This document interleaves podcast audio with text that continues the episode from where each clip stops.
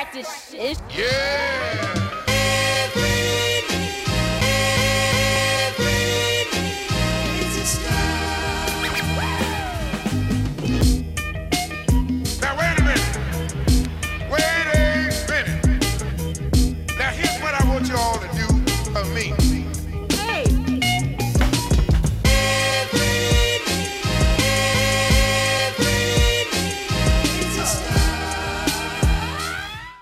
Podcast sem nome, porém preto, começando. Hoje vamos falar de lançamentos que saíram em 2021, mas a gente vai buscar algumas coisas que só saíram no Brasil em 2021, tá? Porque Tem esse detalhe, né? Saiu lançaram aonde? na gringa, tipo, um pouquinho antes, em 2020. Mas como a gente está em época de pandemia, o tempo é uma coisa bem relativa ultimamente. Então vamos começar com nossos queridinhos. Um que estava sendo muito esperado, que era o Malcolm Mary. E assim daí ele vai falar sobre, fala de ficha técnica e tudo. Porque eu não assisti o filme. Pois é, então, filme com Zendaya, John David Washington, estávamos todos com as expectativas super altas, pois tinha tem Menos um Licínio. menos o Licínio, que veio com, com um ponto super interessante, que diz que parece um comercial da Calvin Klein, e de fato, sim, sim, não, não vou dizer que não, Não vou dizer que não, porque ele está correto. Não deu, não deu. E, e a gente estava nessa expectativa, né? Todo mundo super empolgado. Eu já tinha as minhas eu já tenho as minhas ressalvas com filme preto e branco, né? É, é difícil ali, mas eu fui super aberta para assistir. E num contexto geral, assim, batendo ponto, martelo, tchá, é uma grande DR que você participa ali de duas horas. Próximo. Obrigada. Basicamente. Basicamente, duas pessoas doidas brigando por duas horas e a gente assistindo. É um E foi relacionamento Quem tóxico. gostou, gostou. Quem não gostou, reclama E foi por isso, Eu fiquei na pessoal, minha casa reclamando. Você que escuta o Porém Preto vai entender que eu, a gente é cadelinha um do outro também, entendeu? A gente se escuta. Então eu não assisti porque elas não gostaram. Porque elas me falaram que era uma DR de duas horas e já falaram, Juliana, você não vai gostar porque também tem uma cena meio de play, de meio que ser tirado de teatro, aquele negócio. Não É, assisti. paradoxo. tentaram me convencer pela fotografia. Eu assisti 10 minutos, dormi. Tentei de novo, mais minutinhos, dormi. É bom, Assisti gente. Tiver com problemas de insônia na pandemia, é uma boa pedida. Nossa, eu Play, dormi três vezes, parei, não insisti mais. Então não façam isso com você, não se forcem a fazer as coisas. É sobre isso também, tá? Fica aí a É, lição. não- Próximo É. filme. Você assistiu, Júlio? Assistiu Malcolm e, e Gente, eu não assisti, não assisti Malcolm. filme. Por que, que você não Mas aí- assistiu? Eu não assisti ainda por, causa, por falta de tempo. Mas Ah, aí tá. é isso, né? Vamos lá, a gente escuta a crítica. Na crítica, nas críticas, quando eu falo crítica, é sempre o povo da internet. É, muita gente falando que era o filme da vida delas, que é aquilo mesmo, que não sei o quê, que era muito romântico, que era muito bonito. A vida dessas pessoas tá pra muito. Não assisti. Ainda, assim, Pessoal que tá tendo- e que é um duas filme. pessoas brigando e falar que é a vida deles, vamos terapia todo mundo, né, pessoal? Relacionamentos É. tóxicos, temos em Malcolm O e Mary. cara, o, o Se John você Eu David quero, eu quero assistir para tirar David minhas conclusões. O John David é um megalomaníaco que acha que o mundo tem que girar em torno do umbigo dele.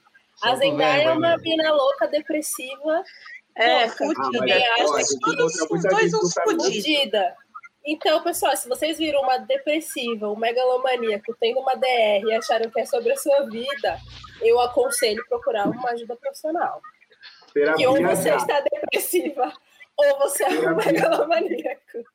Eu acho que, eu, eu acho que essa coisa de, de cinéfilo, sabe esses brancos que adoram falar difícil sobre filme e que, nossa, porque a, Aquele amigo lá do Twitter. e tudo mais. Aí eu acho que Preto tá fazendo igual e falou, nossa, diálogos extremamente profundos e Profundo. interessantes, que modificam a essência do ser humano. Ah, pelo amor de Deus, é uma bosta. Dá, Cara, dá. assim, a atuação é boa, eles estão. Mas, Ai, mas gente, eu posso falar então que eles nominaram? É uma bosta.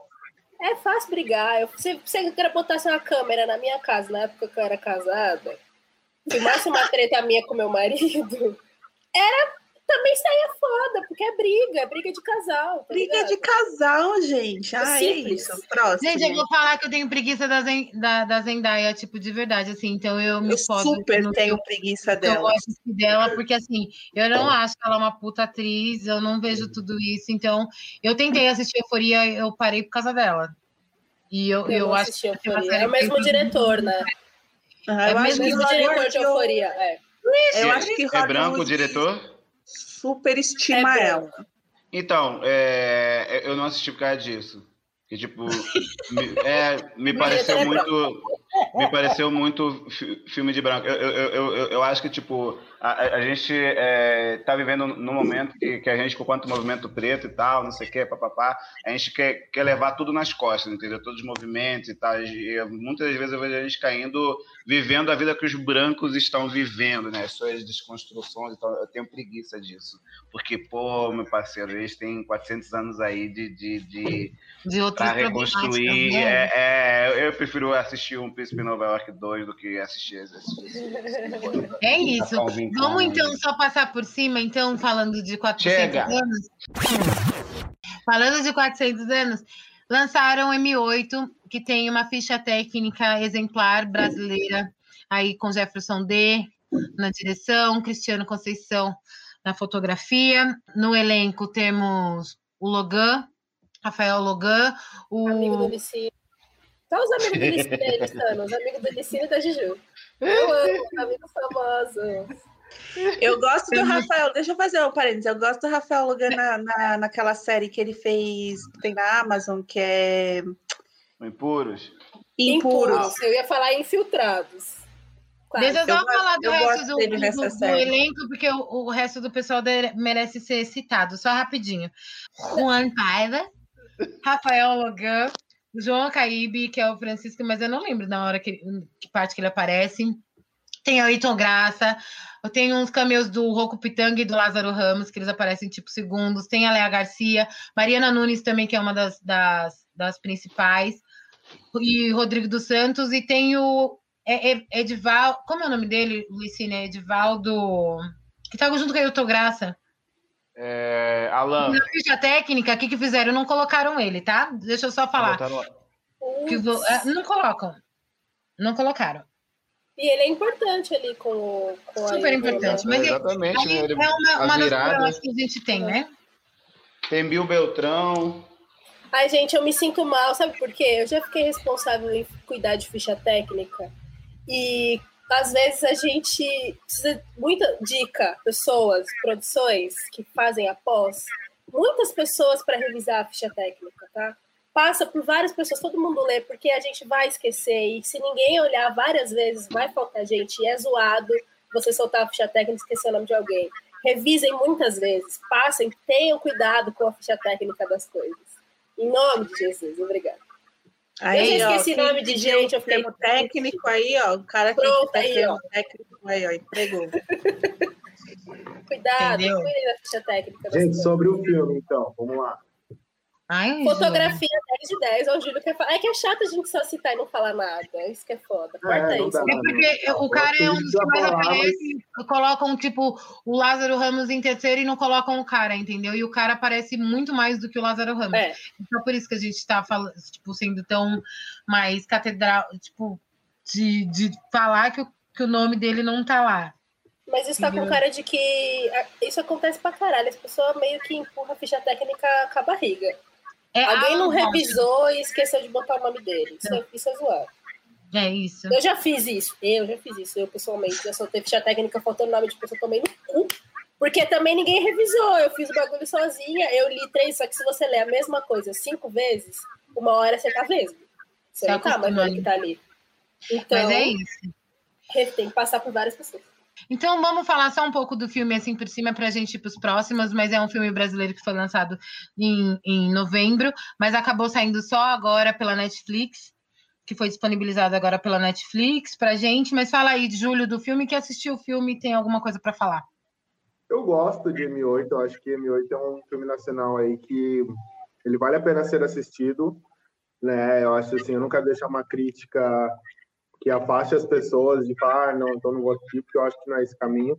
Mas eu acho que no filme faltou ritmo. Eu acho que eles quiseram abordar, às vezes, muitas histórias, muitos pontos de vista, e eu acho que eles talvez tenham se perdido um pouco ali. Direção de fotografia impecável. Eu acho que assim o filme ganhou muito nisso. Eu acho que é, tanto o personagem ali central quanto quanto também um figurino um pouco também. Eu acho que está tudo muito bem elaborado. É, a minha crítica mesmo é mais em relação ao ritmo da história. Eu acho que, como eu estava até contando com a Aimee no, no outro momento, de que eu acho que essa coisa da fala muito cadenciada, de eu falar e ter aquela pausa e outro falar, acho que isso não tem muito no Brasil. Acho que a gente não é muito é, amistoso nesse tipo, acho que a gente é muito mais conversativo. Eu sei que no, na linguagem do cinema isso muda, mas eu acho que ainda assim dava para trabalhar melhor isso.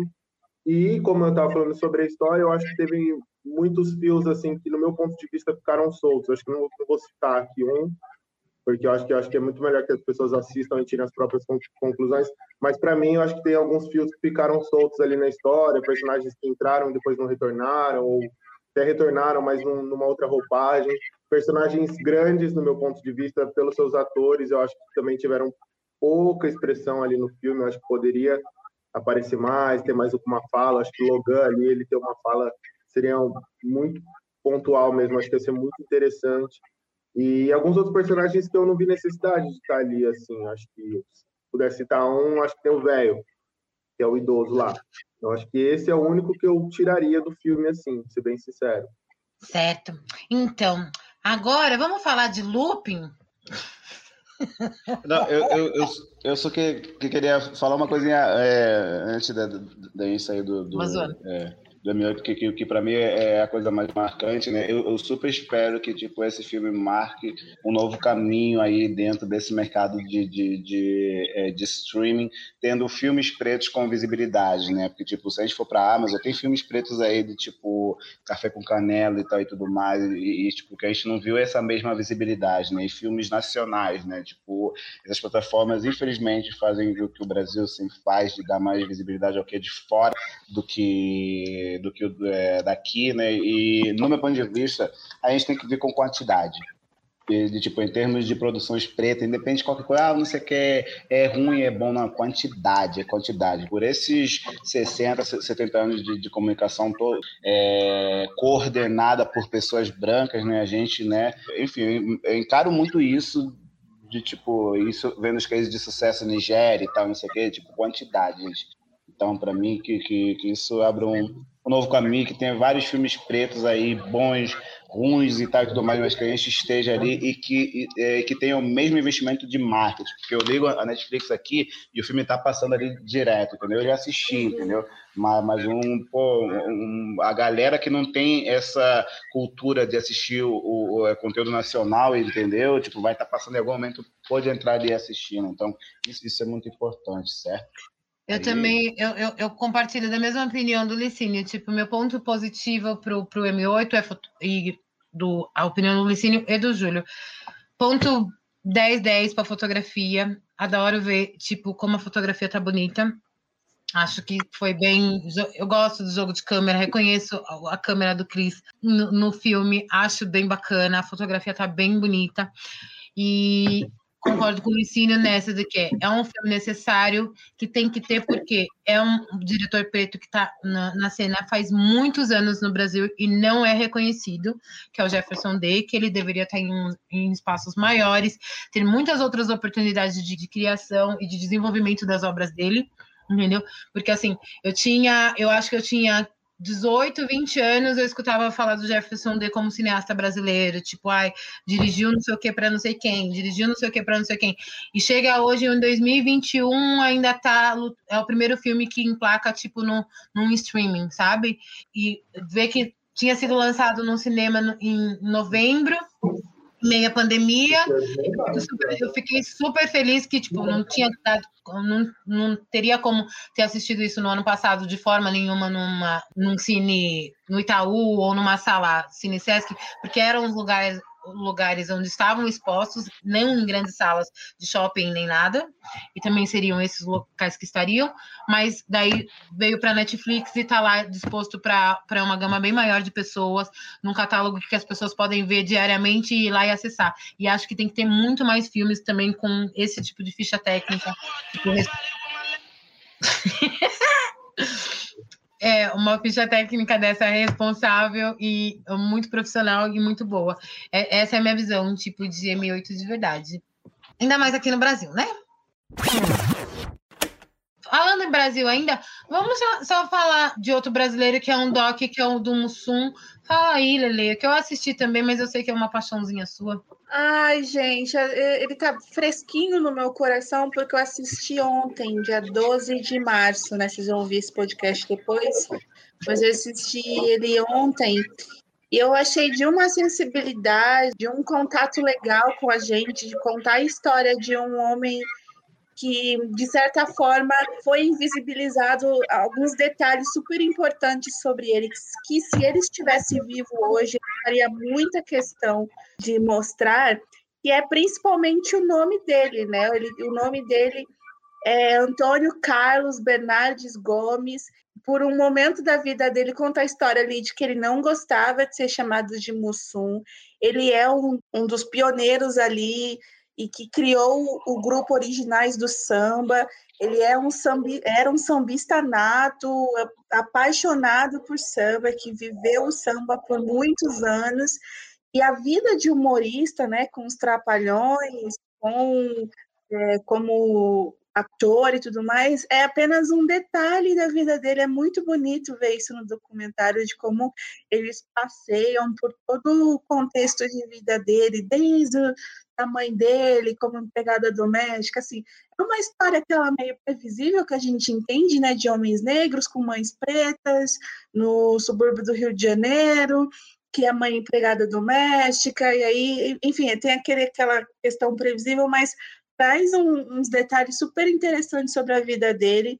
Tem a narração de Lázaro Ramos, que também traz um peso super bacana, a voz do Lázaro ali é super legal como o documentário é construído também com um enredo de gráficos, né? Porque tem muitas imagens dos anos 60, dos anos 70 ali, às vezes a gente não tem nem cor, né? Eles conseguiram remasterizar muita coisa também para o documentário. Enfim, eu fiquei muito feliz de assistir, de, de fato de dar uma lágrima assim quando ele termina. É, frases super impactantes de como o Mussum na época é, ele era um dos, um, um dos principais negros da televisão brasileira e ele era muito consciente racialmente falando. É, ele tinha um olhar de tipo, só eu estou de preto aqui, sabe?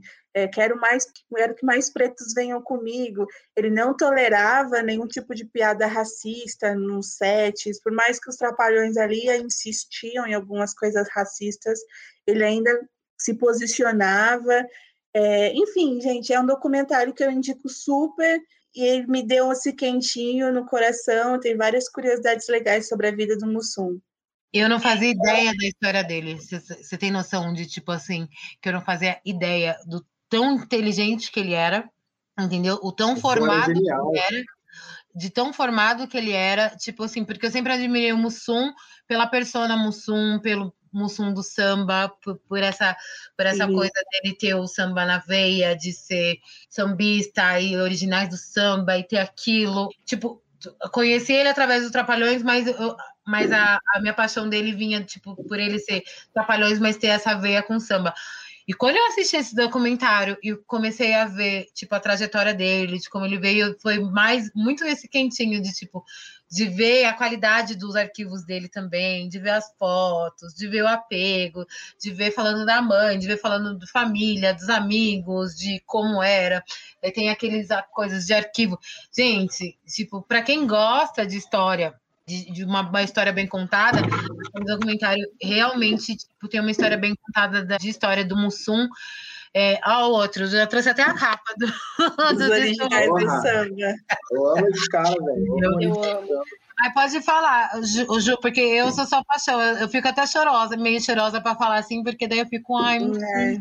Ele lembra eu meu pai, por isso até que, que eu, só, é. só para fechar minha fala, eu lembro, ele lembra meu pai porque eu conheci Mussum, meu pai era da mesma época que o Mussum, eles uhum. seriam próximos, assim, não a mesma idade, meu pai seria um pouco mais novo, mas eles é, é, me mexeu algum, algumas questões porque eles morreram quase que do mesmo jeito, sabe? Tipo, do coração ali. E eu conheci o Mussum por conta do samba, porque os Trapalhões não é da minha época, tipo, meu, meu pai me apresentou uhum. originais do samba, enfim é, vai, quem é preto vai tocar em algum momento ali da sua vida. Vem, Júlio. Não, é isso. Eu acho que a Cinderela apontou bem, assim, né? É que eu, eu sou um cara que pesquisa muito personalidades pretas da década de 60, 70, 80 ali, que estiveram na TV, marcaram muito a presença e eu acho que o Mussum foi essa pessoa, assim, cara. Nossa, eu, eu gosto muito dele e tal. Eu sei muito da história de que quem criou esse apelido de Mussum foi o Tião Macalé, né? Que e Mussum é um peixe escorregadio e ele era muito malandro, sempre articulado, né? Acho que malandro não é a palavra, acho que um cara muito articulado. Ele sabia chegar e, e, e sair também do lugar muito bem quisto, assim. E tem uma história legal do Mussum de que a casa dele era o era a meca do samba, né? Tinha um rolê que começava na segunda e acabava na outra segunda. Então, assim, virava a noite, virava a dia, era sambola, né? Que chamava cerveja. né, as cascas lá, e muito samba, velho. Então eu fico imaginando assim, não só pela personalidade é, de comédia que ele fez, mas o trabalho que ele fez em relação à manutenção do samba, né, da, da, da escola do samba, da mangueira, de tudo mais. Assim. Então, para mim, acho que Mussum é um cara que ele merece muito mesmo ser lembrado, ele merece muito ser falado pela história, para além da, do comediante, mas como músico também. Esse cara, para mim, é incrível. Ai, que gostoso. Que gostoso, Mussum. É, de, sa, saindo dele, saindo dele para ir para outro, outra pessoa que é muito querida e saiu outro documentário sobre a vida dele, porque tem alguns, já tem dois filmes, tem documentário a dar com pau, mas é do Notorious B.I.G., Christopher Wallace, que I got something to tell, I got to tell, do, que é o doc do Big, que saiu agora no dia 5 de março pela Netflix, com imagens exclusivas filmadas pelo D-Rock, que é uma, era um amigo dele, e assim, não saiu nunca essas imagens em outros documentários. E é um documentário muito intimista, tipo, que mostra ele com a mãe dele, mostra tipo, como ele era na infância, como eles cresceram, você entende? Eu sou apaixonada por Big, assim, de verdade, tipo, tudo que sai dele, pode ser qualquer coisa, eu vou lá, eu assisto, eu vejo, e tem muita história, tem muito detalhe da, da vida dele que saiu só agora que tipo que só contaram a história agora de como ele era, de como ele era a família, de como ele era calmo. Eu amo ele e o Tupac, por exemplo. Eu fiquei uma semana sem falar com o Tupac. Os dois quadros dele estavam aqui. Eu tirei o, o, o quadro do Tupac da, do, da, da, parede, que eu fiquei brava com o Tupac, porque ele, a culpa é dele. Eu amo! É de se ficar bravo é, mesmo, uma intimidade com, com os Ai, leva pro coração, gente. Leva pro coração. Tava os dois aqui, eu tiro. Não é a primeira vez. Toda vez que eu ouço o Big falando, eu fico bravinha com o Tupac Tupac também. Eu fico bravinha com ele. Rolou um vacilo, né? Rolou e assim. Gente, Tupac era geminiano, não bate bem da cabeça. Ah, mas do mesmo jeito, ele era muito assim. Mas assim, o Big era, tipo, mostra ele sendo família, ele preocupado. Todo errado das ideias também, porque ele tinha a, a parte criminosa dele. Mas você vê que é bem o, o caráter Independente do que ele fazia ilegal ou não, assim, o caráter dele ainda estava bem mas, construído. Mas, vou ser sincera, eu nunca assisti um documentário que falasse sobre o Tupac, com certeza deve ter, mas os dois filmes que a gente tem, tanto os filmes que falam sobre o Tupac quanto os filmes que falavam sobre o Big, são horríveis. São filmes ruins. É, então eu nunca tinha assistido morte, uma né? coisa interessante, que, que é uma coisa. Eu terminei de assistir hoje o Doc do Big, inclusive, tá, tá fresco eu nunca tinha visto abordarem a história da vida dele dessa forma, como eu também nunca vi nada, nem filme, nem documentário, que aborde a vida do Tupac que não fosse ele já famoso, porque antes ele queria ser ator, ele era um moleque super vaidoso, ele era até meio, meio quietão e tal. Ele tem a mãe dele, a tia dele, tem uma puta história da família dele antes dele ser o grande Tupac que eu nunca vi nada abordar. Então, acho que a gente pode ter um rancinho com, com relação ao Big, mas eu também não sei como ele era. Mas uma coisa que eu achei muito foda do Big, desse documentário, principalmente é essa intimidade. Primeiro que a gente ouve as pessoas mais chamarem ele de Christopher do que chamarem ele de Big. Então era tipo, os amigos dele, não interessa que ele depois ele virou o Big, é o Christopher que ficava aqui na rua, na Fulton comigo, bebendo e vendendo droga ali na esquina, tá ligado? É meu amigo. E eu, eu, isso me deu um. Dá uma certa intimidade, uma proximidade, porque a gente humaniza aquela pessoa, né? Porque ele é um ídolo, ele é um cara famoso que eu. Agora que eu sou bordadeira, eu tô bordando um desenho para dar de presente. É sério isso, eu tô bordando um desenho para dar de presente pra Juju. E a minha mãe viu só o desenho, ela falou: esse cara não é aquele rapper. Tipo, a minha mãe conhece a cara dele. E é tipo, a minha mãe X, não ouve rap, não sabe de nada, entendeu? Tipo, ela não, não conhece e ela conhece a figura dele. E ele morreu então, em essa... 90 e 97. Entendeu? Já vai fazer 30 anos que o cara ele morreu. Ele tinha 20 e poucos anos, né? Ele, ele o Tupac e os dois tinham 20 e poucos anos, né? 24, tá Big, 23, 20, 23. Então, 25 ele tinha, 25. Enfim. Eu, gostei eu, sei muito é dessa... eu, eu sei que é inevitável falar da morte, mas eu acho que esse doc ele tirou muito esse estigma da gente, né, de treta e morte, porque mostrou Exato. literalmente o gênio que era esse cara, né, de ele falar, cara, cara, filma a minha plateia, eu quero ver a reação do meu público. Ele já pensava o que ele ia fazer no próximo. Cara, se esse cara tivesse vivo hoje, assim, Sim. o mercado ia ser muito mais exigente, porque esse cara é outro Uma nível, coisa, assim. desculpa, uma coisa legal é que o cara que era o vizinho dele, que cita, que é o vizinho que era músico e que começa a ensinar uns bagulho de jazz com ele e tal, é tio do Christian Scott. Não sei se vocês conhecem o Christian Scott, que é um músico de jazz Sim. muito foda, que veio para o Brasil. Todo mundo foi assistir o show do, do Caralho, o Negrão que a gente gosta muito, que fez o show aqui com, com, a, com a filha dos Isley Brothers. Gente, me fugiu o nome. Fala aí, Negrão, ah, show de jazz. Alex Isley. Como chama? Ela chama Alex, não é? Sim, lembra o show que teve no Brasil? Terce Martin. Terce Martin, em 2019, veio para o Brasil fazer show. Depois foi. dele, foi o show do Christian Scott. Sim, e o show do Christian Scott foi tão foda que ele quase. É que eu gosto muito do Terence Martin, mas ele quase. Tipo, o Christian Scott é muito foda, é um músico de jazz muito foda. E esse cara, que era o cara, o tio, né, o vizinho do Big, é o tio. Então, tipo assim, ele tava rodeado por uma galera foda e ele foi um moleque genial. Você falou, você falou uma coisa que, que comentaram comigo perto, tipo, o, o meu querido falou uma coisa que, tipo, que é muito nesse sentido, que também notou isso. Falou, o Big tinha amigos, tinham boas influências, entendeu? Exato. Ele era é, muito fiel aos dele, né? Então, isso, isso, por mais que tinham pessoas que estavam no caminho errado, do mesmo jeito queriam ver ele que uh, queria ele bem, que tipo, o cara lá que era sobrinho do, do gangster tal, não sei o quê, era tipo foda, mas queria que ele saísse dessa vida para ir ser rapper.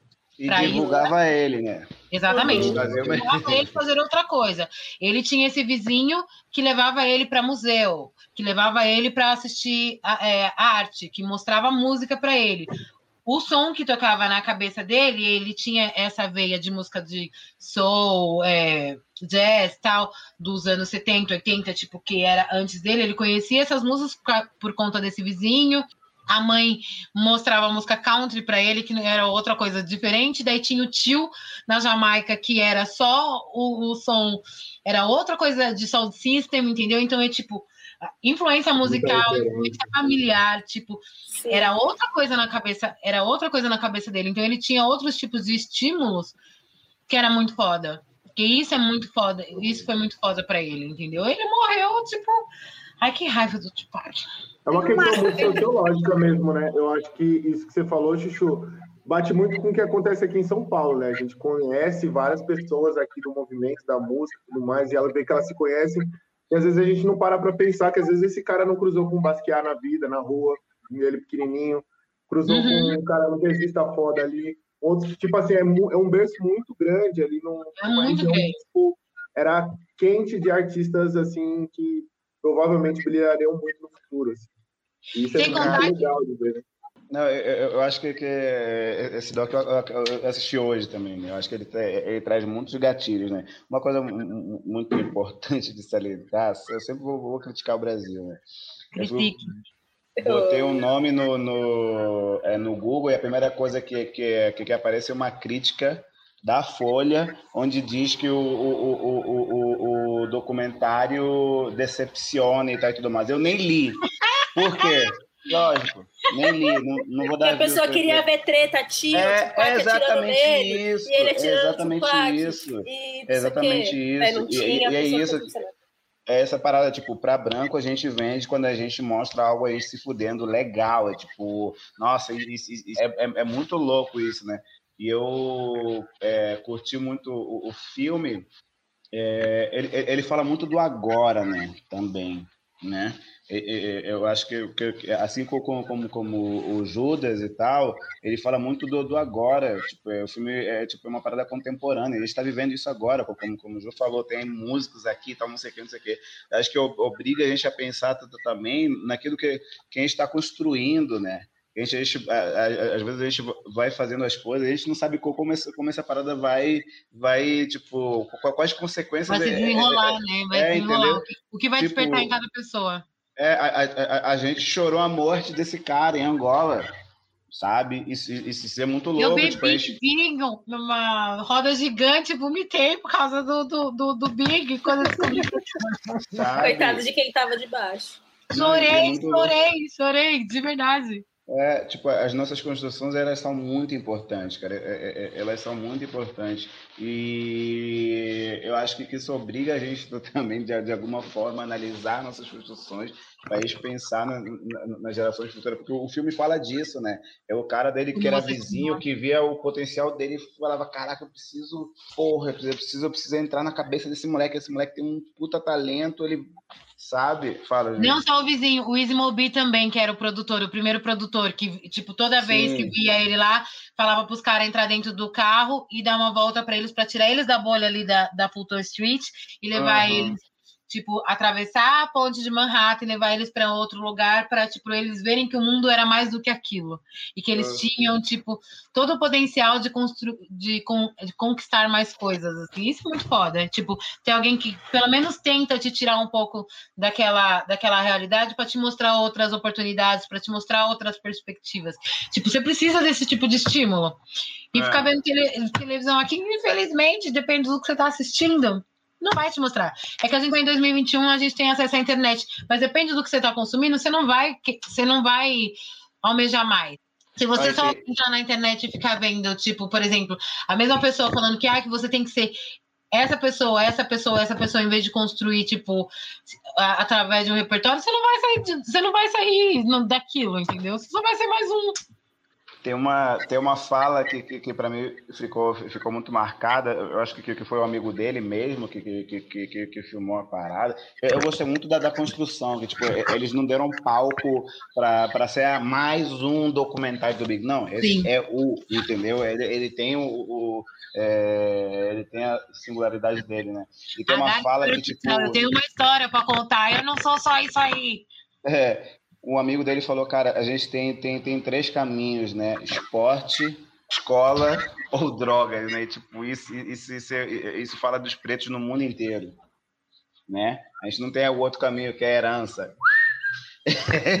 são esses aí, cara. Passaporte esses. europeu, é. é.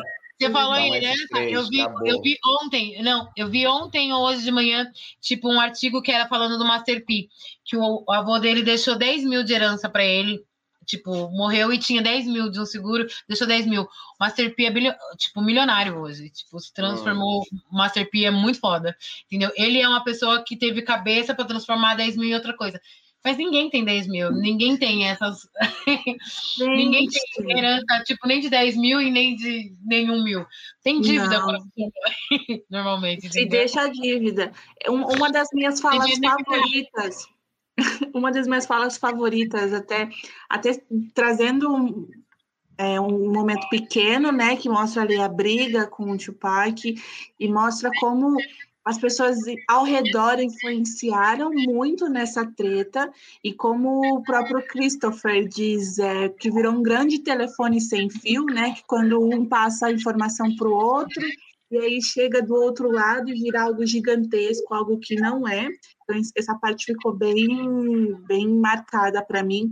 E eu acho que assim, o documentário, depois, quando você se analisa, mostra o crime perfeito do racismo, né? Que é quando as pessoas brancas elas não querem necessariamente nos matar diretamente, ela quer que a gente se mate entre, entre si, né? Entre nós mesmos. E essas tretas que aconteceram nos anos 90, de, de guerra entre gangues, e aí transcendeu para a música, né, que por meio da música as pessoas brigavam entre si, mostra também a ascensão de, da, de Cali, da Califórnia, né, de Compton, mostra um pouco dessa parte que foi aí que deu um destaque e tudo mais. Mas é, mostra como, como tudo é muito encaixadinho para nos matarmos entre a gente. E, e mostra o quão genuíno o Christopher estava ali em levar a vida dele com a família, com os filhos, fazendo música, vivendo bem.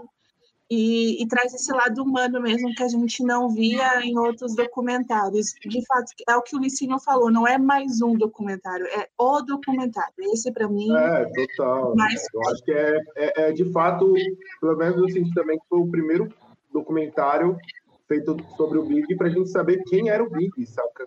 Tipo assim, muita gente sabe, tá, ok. Mas quem era realmente o Big a fundo. Não é sobre a treta, não é sobre briga, não era sobre o cara ser de gangue ou traficante. É sobre como toda a realidade dele tornou ele nessa pessoa grande e majestosa que ele era, tá ligado? Como a, toda a genialidade dele, como todas as fontes de referência dele tornaram ele grande e talvez imortal. Talvez não, imortal para muita gente, para todos nós que escutamos e gostamos de hip hop, né? a, a, a galera branca e a galera preta embranquecida, quando quiser criticar a gente, fica calado, só isso. Cala Faz metade dele, né? Eu, eita porra, Ai, cala a boca. Faz metade que o Big fez aí, ó.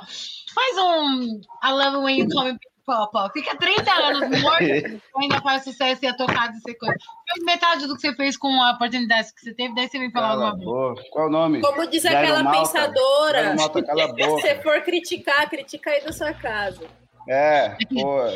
Não, no máximo, e no máximo, assim, saiba do que você tá falando, porque assim, o que eu, o que eu tenho problema, assim, gente, a gente tem que ter tato para saber quando a gente fala de uma coisa que a gente desconhece, entendeu?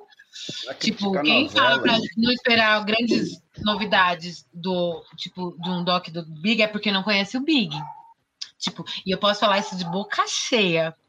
Tempo, porém, para trocar. Pode vir para trocar ideia. É que daí a gente vai ver quem sabe mais de Big, o porquê que você tá errado e aonde você tá errado. Porque assim, é, é é ignorante falar isso. Ainda mais quando você tem voz num veículo grande, entendeu? Tipo, é, é, é, é nulo, é falho isso. Leviano, né? Aqui... é leviano. Quer ser preto. Entendeu? Sabe de é nada, inocente. Só para você ter noção, tipo, para você ter noção, uma das coisas, eu nem ia comentar isso aqui, porque é, eu não sei se num, a gente mora no Brasil e as pessoas não têm as mesmas oportunidades. Mas, assim, uma das coisas que tem no, no, no, no, doc do, do Big, por exemplo, que é uma experiência minha, e eu não ia compartilhar porque não é a da maioria dos pretos brasileiros. Mas eu tive a oportunidade de ir para o Brooklyn. Eu morei lá durante um tempo. Eu passava na frente da casa do cara, eu ficava contente de passar na frente da casa do cara e falar que estava passando na frente do, da casa do cara. Tipo, sabe? tipo, sabe, que, sabe o que significa isso? É, é, é, tipo, você ter um amor, um apego, você saber do que a pessoa tá falando, é você ter uma proximidade com o assunto. E vi isso no, e vi isso passando ali no, no, no documentário. Ai, ah, passa a Fulton Street. Quem conhece a Fulton Street fica, mano, eu passei lá.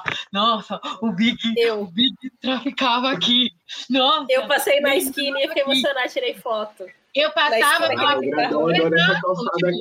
Ai, eu tirei foto na frente do mural dele. Ai, porque eu passei na frente da escola que ele estudava, na, na, na igreja, da igreja católica. Eu passei e falei assim, ah, o Big estudava aqui. Eu, Ai, vou tirar foto na frente da escola com o Big. Então, entendeu? É tipo, tem umas memórias afetivas ligadas ao Big, que daí faz a gente ter outras experiências que também traz o Big de outras formas, que mostra por que o documentário é tão especial, é tão bonitinho, é tão. É, é tão próximo. E mesmo para quem não é tão próximo, mostra um lado que as pessoas não conhecem que não tem a ver com arma e crime.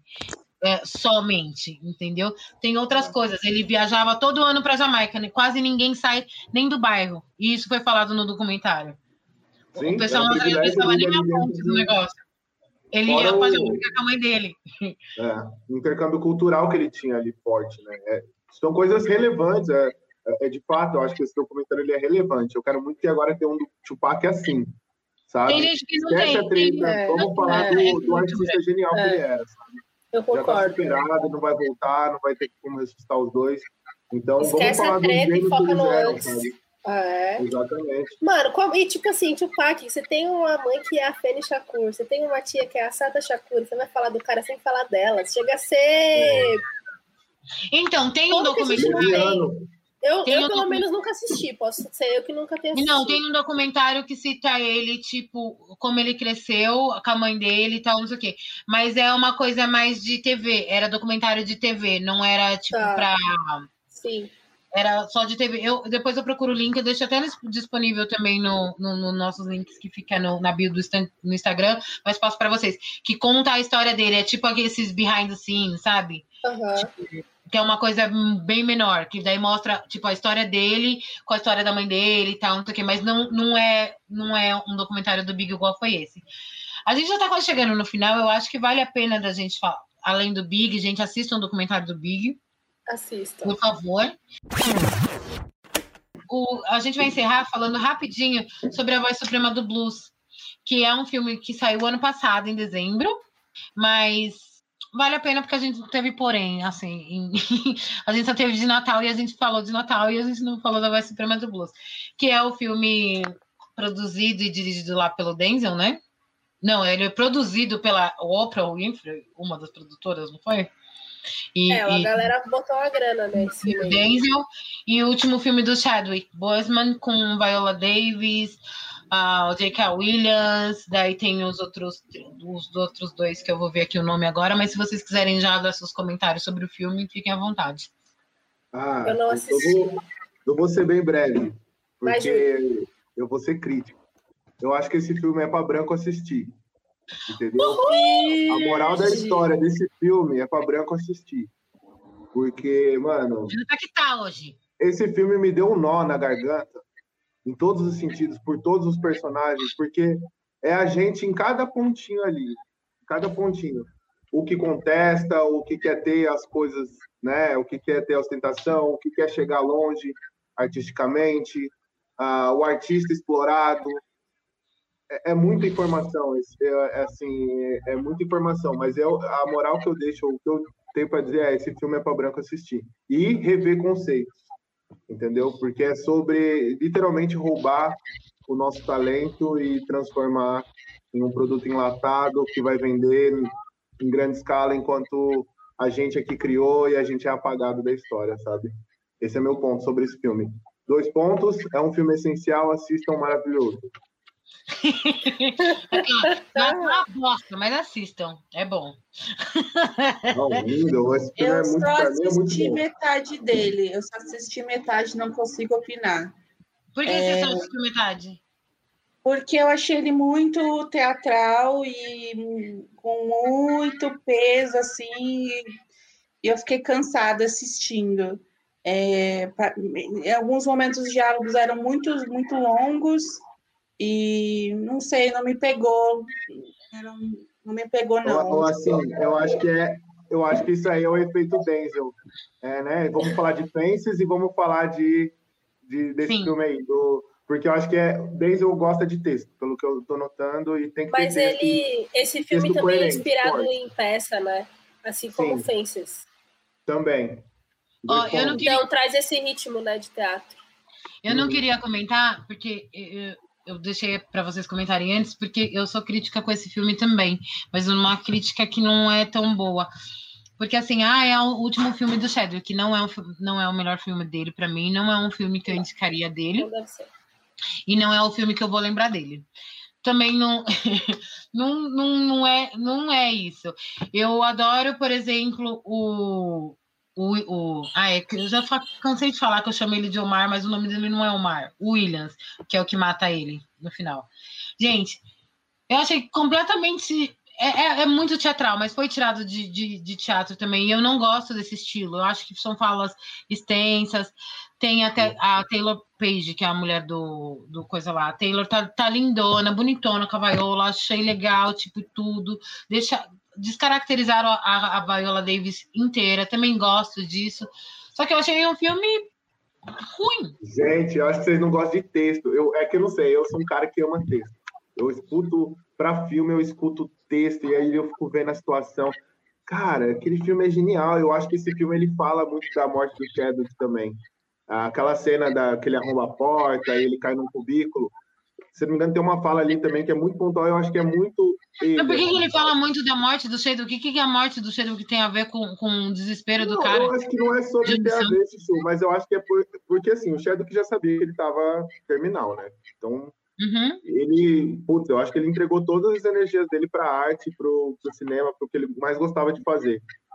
E eu acho que não deixariam de dar esse spoiler, esse, pelo menos esse fiozinho de, cara, muito obrigado, sabe? Eu acho que esse filme ele tem um quê disso, assim, pode não falar, pode não ter alusão, mas eu senti isso, assim, de, de alguma maneira bem majestosa, bem, bem poética, eu achei que esse filme ele fala um pouco de Obrigado Chadwick, sabe? Eu acho que eu acho que eu não vejo isso porque eu não tenho esse Também romantismo. Blood, né? Mas, então, eu acho que eu só não vejo isso tudo porque eu não tenho esse romantismo com o filme, cara.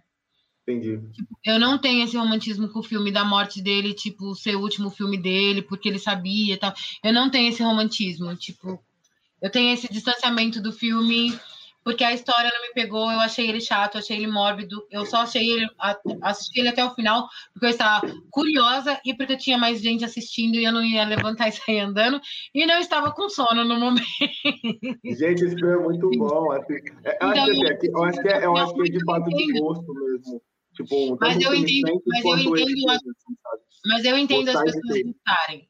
Eu entendo as pessoas gostarem, eu entendo as pessoas tipo, terem um apreço por causa do Shadow, que eu, eu entendo tudo isso.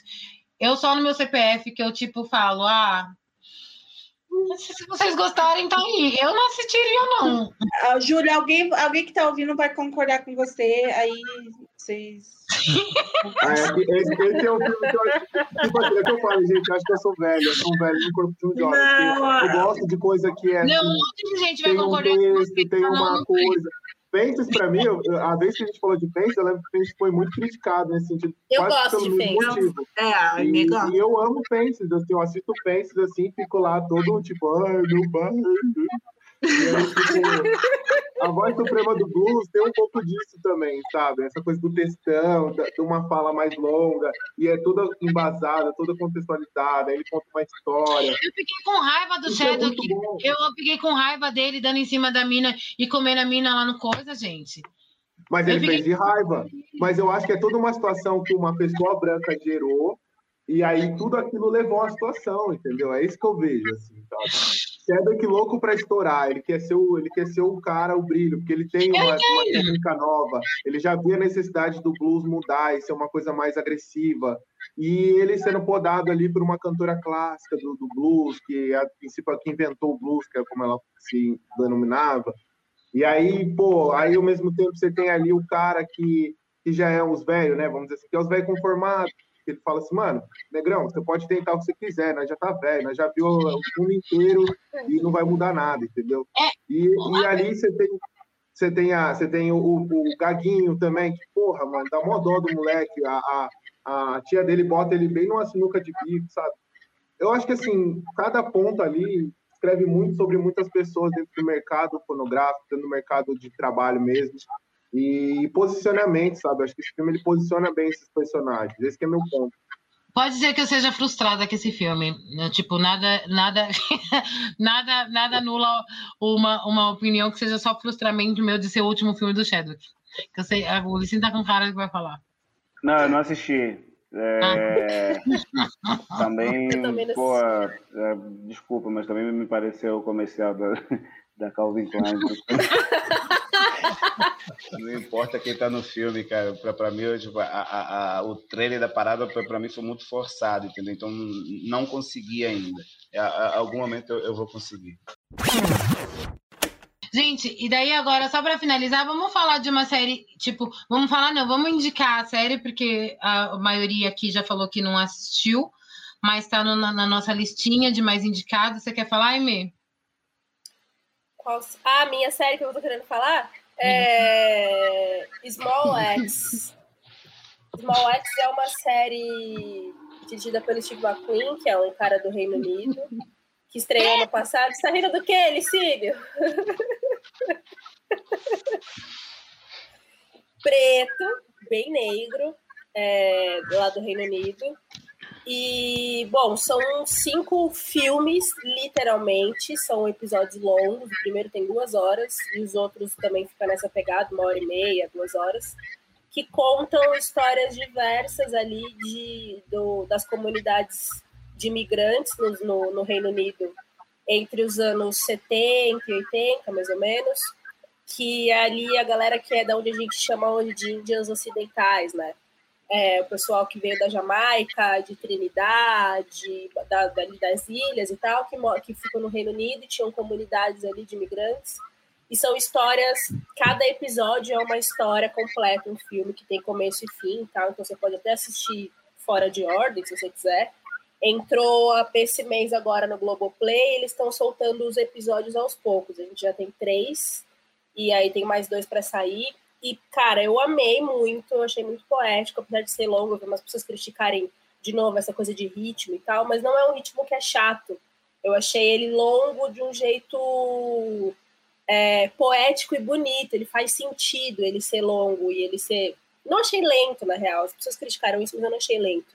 É, o primeiro episódio tem bastante gatilho, para quem não gosta, tem violência policial, a porra toda.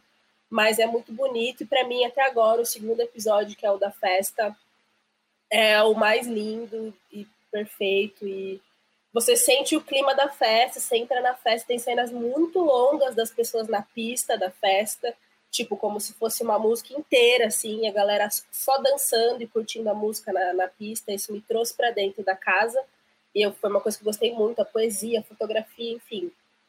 É, vale a pena assistir para quem tem Globoplay, entrou aí agora. Para quem não tem, se procurar na internet. Então, a gente, a gente, finge que não tem link e coloca na bio, eu acho. Mas é minha indicação. Eu queria muito falar dele porque eu achei muito bonito, queria indicar para todo mundo assistir, que é uma produção preta e falando sobre comunidades de imigrantes pretas no Reino Unido jamaicanos e Trinidade, etc., que é, um, é uma coisa importante da gente falar sobre, é bem legal. Inclusive, é, só para citar aqui uma curiosidade, o título o Small X é uma referência à música do Bob Marley, né? Tipo, Exato. tanto é Sim. tem, tem tanto essa pegada. É, o segundo episódio, o nome dos episódios também tem um pouco a ver com a história. O segundo episódio, para quem gosta de reggae, é bem interessante porque é uma festa numa casa de, do, dos jamaicanos e toca reggae pra caramba. Lovers Rock, que é tipo o, o, o balanço, né, do, do reggae, que é um reggae que eu não sabia, eu até tava falando com o pessoal no telefone quando eu tava assistindo, e eu não conheço o reggae, eu não escuto reggae. E quando fala de reggae, para mim, é, não faz essa cara, Licito, eu sou negrinha paulista negrinha que ouvia Earth and Fire e pagode, eu não ouvia. Hum, eu também não, perdão. Não, não, até defendendo a Aime aqui, eu senti a, a, a julgamento. Eu, não é um julgamento, é aqui na minha casa não, não se ouvia. Não, é, eu, na minha também, na minha também não. Eu ia dizer que é uma comunidade por trás. É, é, é conhecer o, o mainstream do reggae, imagino que a minha então, conhece, era isso que eu, ia eu dizer. também. Agora, se aprofundar nessa comunidade, na dizer, região. Eu né? não, eu conheço, óbvio, o Bob Marley, o mainstream, a coisa toda do reggae, mas é, ali, por exemplo, no baile o tem momentos... Sound é, na, na, nessa episódio, coisas. Nesse episódio da festa, tem uma hora que eles chamam de Lovers Rock, que é até o nome do episódio, que começa a tocar várias lentas. E é uma vibezinha, e eu falei, isso aqui é um pouco minha cara, vou pesquisar sobre. Eu tava conversando com uma pessoa que entende muito de música e falou, cara, isso é uma coisa interessante do reggae. O reggae não é só a parte que todo mundo. E aí depois tem um momento que toca um reggae mais foda, que os caras começam a pular e vai todo mundo pra pista, e aí vira um, uma festana de reggae, que é o que eu acho que é o, os paredão, os dub que tem aqui, tá ligado? Eu achava que o reggae era isso só, mas ele eu tem não sou, eu não sou, e tem eu não sou coisas dentro, tá ligado? Eu não sou ratinha de reggae, eu conheço um Sound System porque eu gostava de mais por história da música do que por qualquer outra coisa. Então, tipo, ai, Burning Spears, Buju Banton, não sei o quê. Eu tipo, era coisa mais de você ir procurar tipo, e conhecer mais algumas pessoas que estavam ali, mas também eu sou dessa mesma opinião da, da Ime, tipo, é, aqui é difícil, muito, é difícil. é, muito a fundo se você não tem pessoas muito nessa bolha que são Exato. misturadas nisso, é, é, o, o, consumo é diferente. Sobre Small X, o único episódio que eu assisti, porque eu, eu sou, eu, eu comecei a assistir o ano passado e até agora eu não terminei, tá? Porque eu coloquei várias coisas na frente. Mas eu comecei pelo terceiro episódio, que era que eu queria ver o John Boyega primeiro.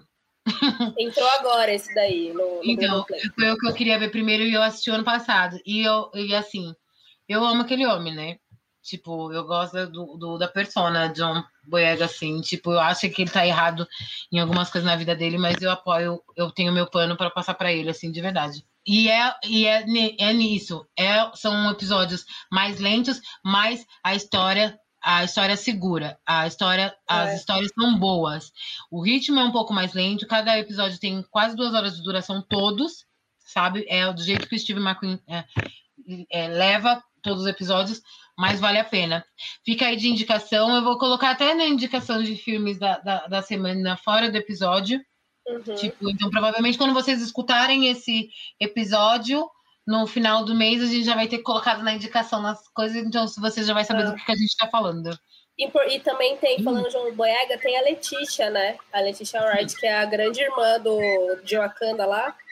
Também tá lá, linda, maravilhosa. E ela é Pantera Negra, não sabia nem que tinha Panteras Negras no Reino Unido, tá entendendo? Tem várias coisinhas ali, várias, várias coisinhas, assista. Várias coisas para se entender. Gente, então a gente vai encerrar esse EP de hoje, já tem várias coisas, entendeu? Um prazer inenarrável!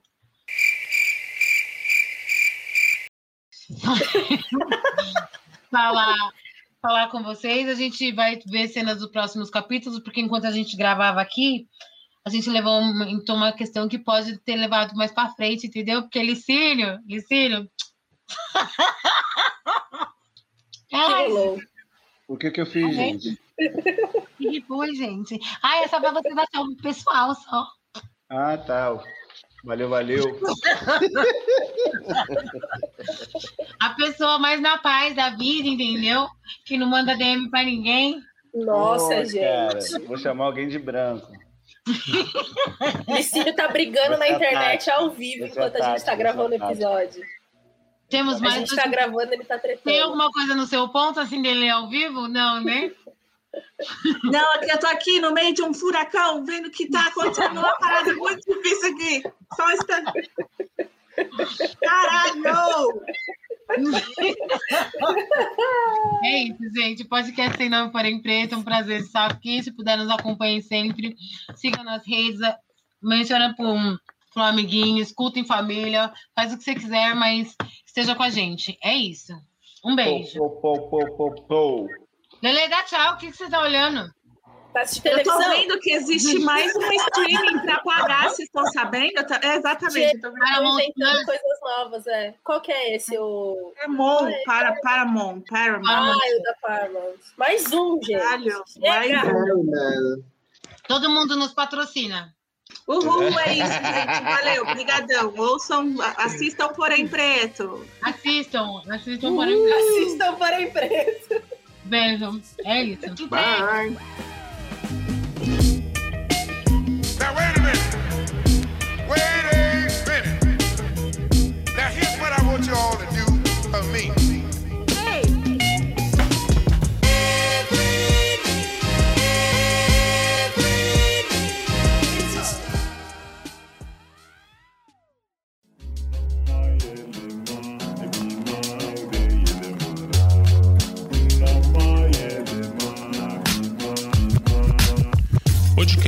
Editado por Voz Ativa Produções.